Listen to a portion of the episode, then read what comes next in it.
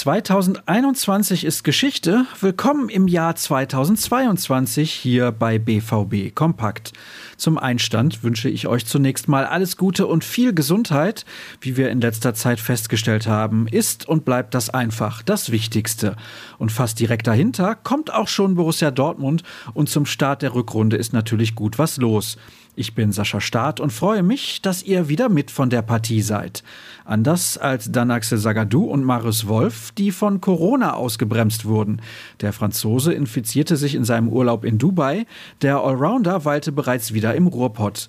Davon unabhängig werden beide am Abend bei Eintracht Frankfurt fehlen und damit sind sie nicht alleine. Manuel Akanji, Gio Reyna und der langzeitverletzte Matteo Morey spielen in den Planungen von Marco Rose momentan keine Rolle. Generell ist der Trainer aber frohen Mutes. Das klang vorgestern auf der Pressekonferenz jedenfalls durch. Die Jungs sind gut erholt zurückgekommen. Es war gut für den Kopf. Die Auswertungen sind auch in Ordnung, ebenso die ersten drei Einheiten.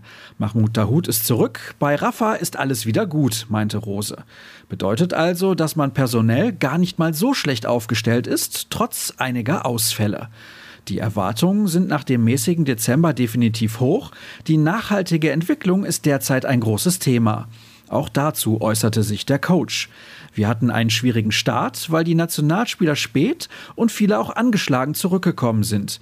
Nachhaltigkeit beinhaltet vor allem das Wort Hartnäckigkeit, womit Rose den Nagel auf den Kopf traf. Vor allem waren die Schwankungen einfach zu hoch. Dazu bieten wir euch auch einen Kommentar von Jürgen Kors an. Es braucht Widerstand, Wille, Wettbewerb und das entsprechende Wir-Gefühl, schreibt der Kollege. Dann habe ich noch eine Meldung zu Hans-Joachim Watzke für euch. Er wurde ins DFB-Präsidium gewählt. Der Dortmunder Geschäftsführer ist neuer Vizepräsident und vertritt dort die Deutsche Fußballliga. Insgesamt entfielen 32 von 34 Stimmen auf den BVB-Boss.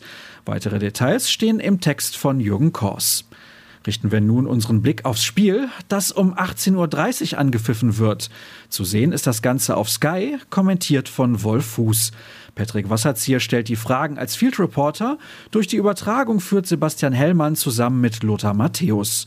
Unsere Live-Show bei YouTube, Facebook und Twitter startet um 17.45 Uhr. Euer Gastgeber ist dann Sascha Klaverkamp. Jürgen Kors berichtet aus dem Stadion.